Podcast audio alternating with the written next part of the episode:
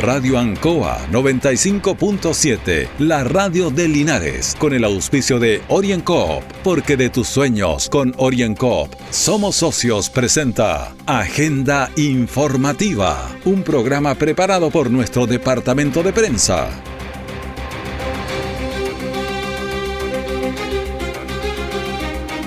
Bienvenidos a esta emisión de Agenda Informativa, viernes 23 de abril, a través de Radio Onco y todas sus plataformas digitales. Don Carlos Acurto coordina nuestro programa.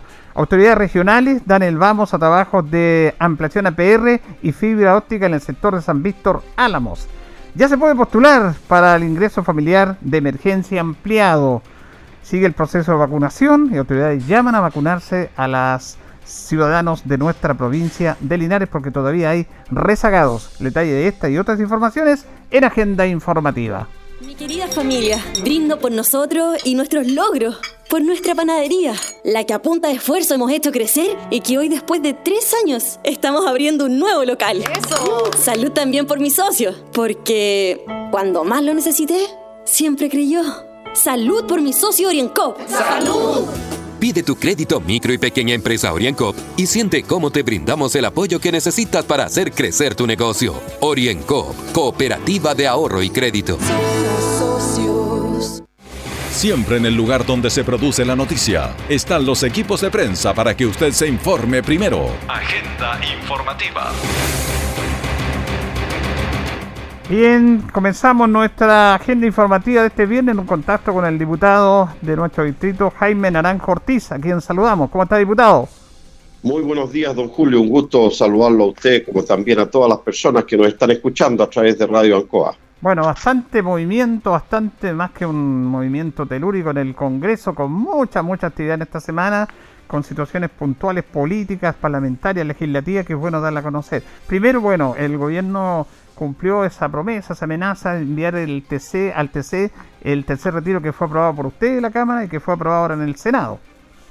Efectivamente, torpemente y equivocadamente, el gobierno una vez más le da la espalda a las personas que lo están pasando muy mal en el país y acude al Tribunal Constitucional.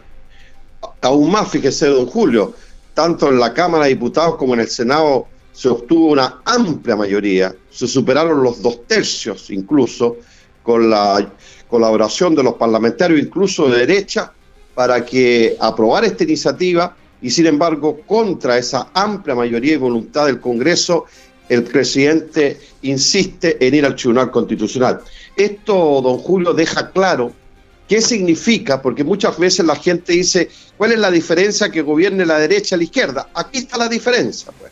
Aquí está la diferencia. Cuando hay un gobierno de derecha, claramente se pone al lado de los intereses de los empresarios, de los ricos, y le da la espalda a la gente más necesitada y a la que más requiere para eh, enfrentar esta situación. Y por eso que ahora que estamos frente a elecciones de concejales, de alcaldes, de gobernadores, de, miembros del, tribunal, de la Asamblea Constituyente, que la gente vea y se dé cuenta claramente qué significa cuando ella está eligiendo a alguien de derecha, cuál va a ser la conducta que el día va a tener. Aquí lo hemos visto claramente y ojalá que esta elección se aprenda para siempre. Votar por la derecha, respaldar gobiernos de derecha, significa amparar, apoyar y proteger a los poderosos y darle la espalda a la gente que lo necesita. Por otro lado, don Julio, es bueno señalar que en esta misma semana que hemos estado abordando diversos temas, le hemos insistido majaderamente al gobierno que postergue la operación renta, porque los propios contadores se encuentran sobrepasados para enfrentar esta situación. Y, usted mejor que yo sabe cuál es la situación que están enfrentando el comercio y tantas actividades productivas que no tienen ni siquiera recursos económicos para pagar esos impuestos. Pero una vez más, el gobierno le da un portazo a esta iniciativa que la estamos impulsando todos, ¿ah? no solamente los que somos de oposición, todos estamos pidiendo al gobierno que postergue la declaración de la operación renta. Hasta el momento, un portazo. Y por otro lado, esta semana, don Julio, creo que esto es alentador, y felizmente el gobierno no le puso freno y obstáculo como ocurrió la primera vez. En la Cámara de Diputados, una iniciativa que impulsé con otros parlamentarios del Partido Socialista, aprobamos y, ha pasado al Senado prorrogar la ley que evita el corte de los servicios aguas, de luz, eh, eh, de electricidad y de gas, si es que fuese de cañería, eh, porque esta ley vence el 5 de mayo. Entonces, frente a esa situación, hemos pedido una prórroga hasta fin de año, que la gente la deuda que, que acumule la pueda pagar en 48 cuotas y que se aumente el nivel de vulnerabilidad esta ley protegía antes a la gente del 60 para abajo. Ahora subimos al 80% de vulnerabilidad porque hay muchas más personas que están en una situación mucho más eh, débil que, lo que ocurría el año pasado. Así que esperamos que el Senado lo despache rápido, porque les reitero, esta ley que evita el corte de los servicios básicos eh, eh, se, se posterga hasta fin de año y vence su plazo ahora el 5 de mayo. Esa es eh, una buena noticia. Diputado, también eh, el gobierno, a través de las presiones, de lo que ustedes manifestaban, estos apoyos, amplió el ingreso familiar de emergencia, que pues, se le llama el ingreso familiar de emergencia ampliado. ¿Esto ya está? ¿Se puede postular? ¿Cómo es ese tema? Mire, efectivamente, como usted señala, yo eh, hablé personalmente con la ministra Carla Rubilar para precisar una serie de cosas en relación a cómo viene este IFE ampliado. Primero, que la gente sepa que si está del 80% para abajo de vulnerabilidad y recibió el, el, sector retiro en octubre, eh, es automático. No tiene que postular, no tiene que hacer nada y le van a pagar 100 mil pesos por cada miembro de la familia que esté en la ficha de registro social de hogar. Si recibe subsidio familiar, la misma situación, 100 mil pesos por cada miembro de la, familia que está en la ficha de registro social y automático, y las personas que están en el programa de, sistema de oportunidades, que es el salario eh, ético que se llama, también ellos lo van a recibir automáticamente. La gente que está entre el 60 y el 80% de vulnerabilidad y que no recibieron el sexto pago del IFE el de octubre, ellos sí deben postular ellos sí deben postular y deben eh, eh, incorporar sus antecedentes en, la portal de la página eh, web del Ministerio de Desarrollo Social. Y las personas, don Julio, que no tienen ficha de, registro social de hogar y necesitan, porque su situación económica cambió, esas personas tienen, hay un sistema especial para sacar de manera rápida una ficha de registro social de hogar, de tal manera que es importante. Ahora, ¿qué es lo interesante, don Julio? Que una persona, si está dentro del 80% de vulnerabilidad, y ella puede tener ingresos formales, por ejemplo, ser un jubilado, un pensionado, o bien puede ser una persona que trabaja, siempre y cuando esté bajo el 80% de vulnerabilidad y tenga su ficha de registro social de hogar, puede recibir 100 mil pesos por cada integrante que tenga incorporado en la ficha de registro social. Acuérdense que la otra vez se le descontaba a la gente, se le descontaba la plata. Ahora no.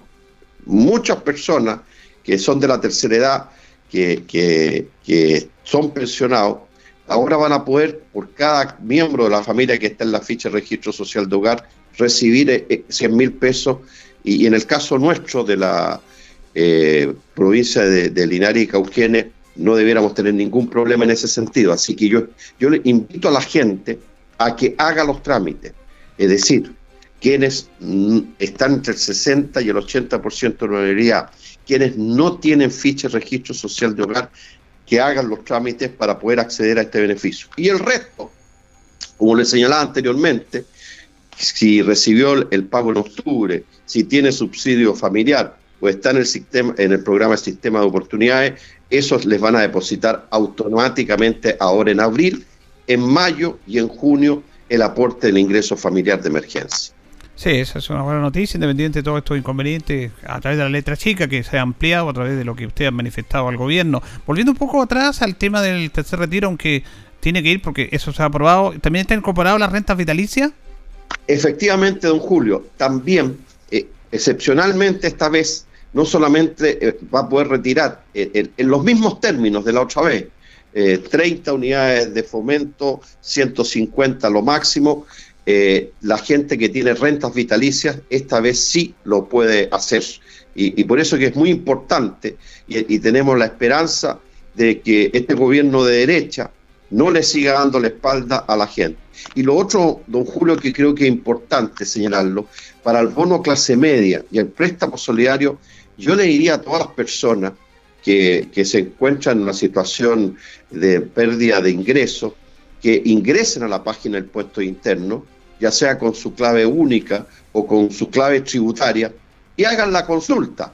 ¿Acaso pueden acceder a estos beneficios? No pierden nada con hacer la consulta. Y estamos muy preocupados, don Julio, y usted es testigo, al igual que yo y todos los que vivimos en Linares, de, que la gente, el comercio lo está pasando extraordinariamente mal. Llevan meses con sus negocios, con, las con las barandas abajo, con, con, con cerrados sus negocios, y claramente esa gente necesita apoyo y estamos pidiéndole al gobierno que pueda ir en auxilio de ellos, ya que las ayudas que se han entregado a través del, fondo FOGAP y todas estas posibilidades de crédito han sido llenas de requisitos, de burocracia y de rechazo por parte del sistema financiero. Y todo nuestro comercio que está en la calle Independencia, Maipú, en la calle, en la calle Brasil, eh, está teniendo serias dificultades para enfrentar esta situación económica y sanitaria. Así que estamos presionando al gobierno para que pueda hacer algo en ese sentido y, y poder dar un salvavidas a todo el comercio que lo está pasando muy mal en este momento. Y finalmente, en la última instancia, diputado, también eh, quería preguntarle porque el senador Bianchi eh, derechamente cuestiona a la presidenta del Tribunal Constitucional, María Luisa Brán, que fue asesora del primer gobierno del presidente Piñera, y que ella dirimió en el segundo retiro que era inconstitucional. Eh, este órgano es un órgano más coteo político, porque uno dice, ya, vamos a un tribunal que decían ellos, pero está como ya coteado. ¿Qué le parece esa situación de cuestionar a la presidenta del TC por parte del senador Bianchi? Mire, aquí ha quedado reflejado, don Julio, que el Tribunal Constitucional, más que realmente ser una instancia constitucional donde hay expertos que, verdaderamente ven eh, la constitucionalidad de las leyes, es una instancia política, absolutamente política, y actúan con criterio político. ¿Y qué es lo que ocurre? Para que la gente entienda, este Tribunal Constitucional hay cinco miembros que son de derecha. Y cinco miembros que son de oposición. Y cuando hay empate, a cinco, como ocurrió la otra vez, quien resuelve el problema es la presidenta del Tribunal Constitucional. Y la presidenta del Tribunal Constitucional es de derecha y fue la principal asesora que tuvo el presidente Piñera en su primer gobierno. Entonces, está claro qué es lo que va a ocurrir en el Tribunal Constitucional.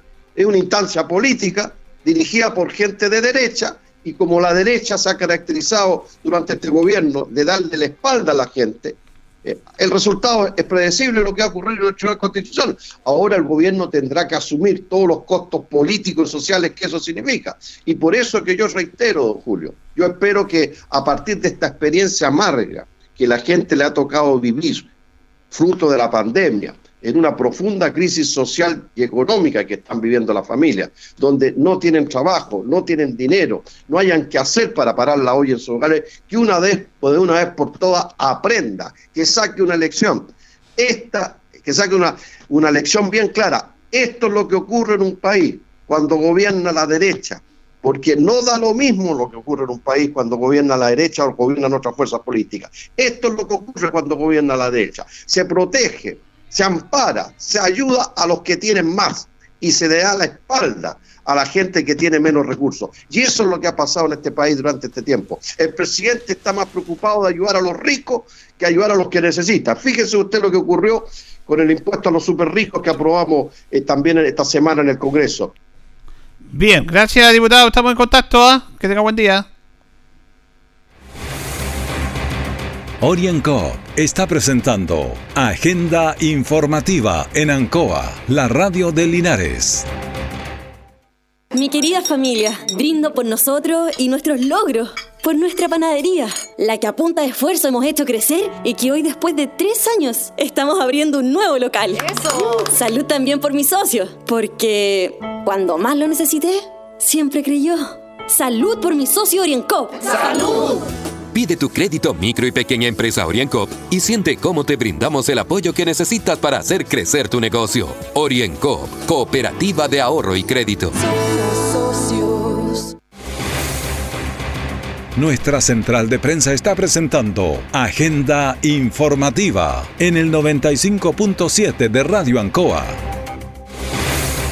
Bien, continuamos en Agenda Informativa. Una de las noticias muy importantes de la semana ha sido la inyección de recursos que ha entregado el Consejo Regional para esta denominada eh, carretera de fibra óptima que va a favorecer fundamentalmente a sectores rurales para la conectividad. Eso también a través de trabajos de APR. Ayer estuvieron presentes en la localidad de San Víctor Álamo, en nuestra provincia de Linares, el sector precordillerano, eh, las principales autoridades de la región del Maule dando el vamos a este tema a los trabajos de ampliación de los APR y también ya a empezar a desarrollar los puntos donde va a ir esta carretera de fibra óptica. Vamos a escuchar al intendente de la región del Maule, Juan Eduardo Prieto, que se refiere a este tema. Vamos a tener el beneficio de poder tener por fin agua potable rural, 150 familias nuevas y, el mejoramiento de, de, más de 400. Por lo tanto, vamos a llegar a 660 familias que eh, se les va a entregar un mejor servicio como se merecen de agua potable rural. Asimismo, también quisimos lanzar el día de hoy eh, este, esta iniciativa que se aprobó hace unos días en el Consejo Regional de, la fibra óptica regional, donde llegaremos a las 30 comunas y puntualmente la provincia de Linares serán 157 APR que serán beneficiados. ¿Esto qué significa? Que vamos a ayudar a modernizar también lo que es el agua potable rural, ya que se va a poder usar con conectividad, hacer el monitoreo a través de, herramientas digitales. Por lo tanto, estas dos buenas noticias que, que vinimos a anunciar vienen con el objetivo principal que es mejorarle la calidad de vida a todos los vecinos de este sector. Y además algo tan importante que es lo que necesitamos es lo que es reactivación económica. Durante estos 10 meses habrán más de 30 personas trabajando en este sector y que serán parte de lo que hemos buscado para salir adelante de esta pandemia que ha sido tan dura en nuestra región del Maule. Por su parte, el Ceremi de Transporte Carlos Palacio da detalles y se refiere en qué consiste esta carretera de fibra óptica digital. Lo más importante es que, y para que se entienda, es que esto significa una carretera digital. Aquí llegamos con eso, llegamos al hecho que las personas que viven en sectores rurales van a tener mejor conectividad, mejor conexión a internet, mejor conexión a telefonía y podremos llegar a lugares que hoy día tienen graves problemas para poder conectarse. La carretera digital, en este caso de la región del Maule, abarca alrededor de 420 puntos en toda la región. En el sector de Linares son 157 puntos que vamos a, llegar a cada APR y posta rural que existen en la provincia de Linares. ¿Y por qué de esta manera? Porque existen distintos proyectos, existen proyectos a nivel regional y nacional. Los proyectos a nivel nacional, que el fibra óptica nacional va a llegar directamente a la cabecera region, a la cabecera provincial que es Linares. Pero necesitábamos conectar las zonas rurales y para eso es este proyecto de fibra óptica regional. Última milla también se la ha denominado, pero a nosotros nos interesa que quede claro que es una carretera digital que conectará las 30 comunas de la región del Maule y en zonas rurales llegará a 420 APR y postas rurales para que tengan mejor conexión de internet, mejor conexión de datos y al mismo tiempo tengamos mejor eh, comunicación con el resto de la comunidad.